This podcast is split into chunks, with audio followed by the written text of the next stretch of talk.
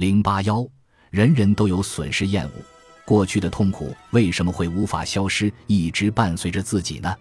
为什么现在的生活这么幸福，都无法令人忘记过去的痛苦呢？从经济学上看，这是因为人都有损失厌恶的倾向。根据我们前面讲过的行为经济学的前景理论，人们在内心感受上对损失和获得的敏感程度是不同的。损失带来的痛苦要大于等量获得所带来的快乐。同样一件东西，你得到它产生的愉悦，跟失去它产生的痛苦相比较，后者更强烈。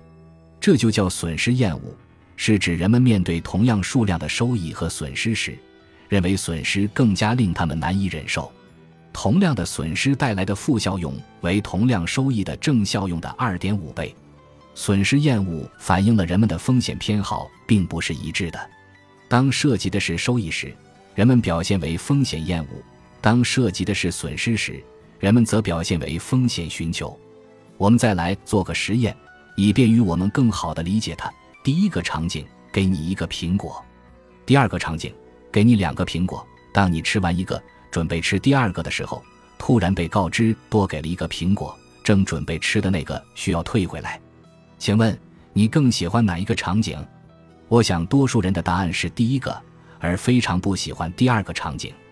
这个实验两个场景的结果都是一样的，你只得到了一个苹果，但是在第二个场景中，因为得而复失，损失了一个苹果，这严重影响并拉低了你获得一个苹果的幸福感。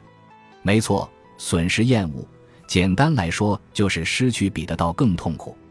再想象一下，你通过努力做成了一笔生意，赚了十万元现金，把它装在包里拿去银行存款，在存的时候发现对方少给了你一百元，而你在当场核对的时候根本没注意到，你是什么样的心情？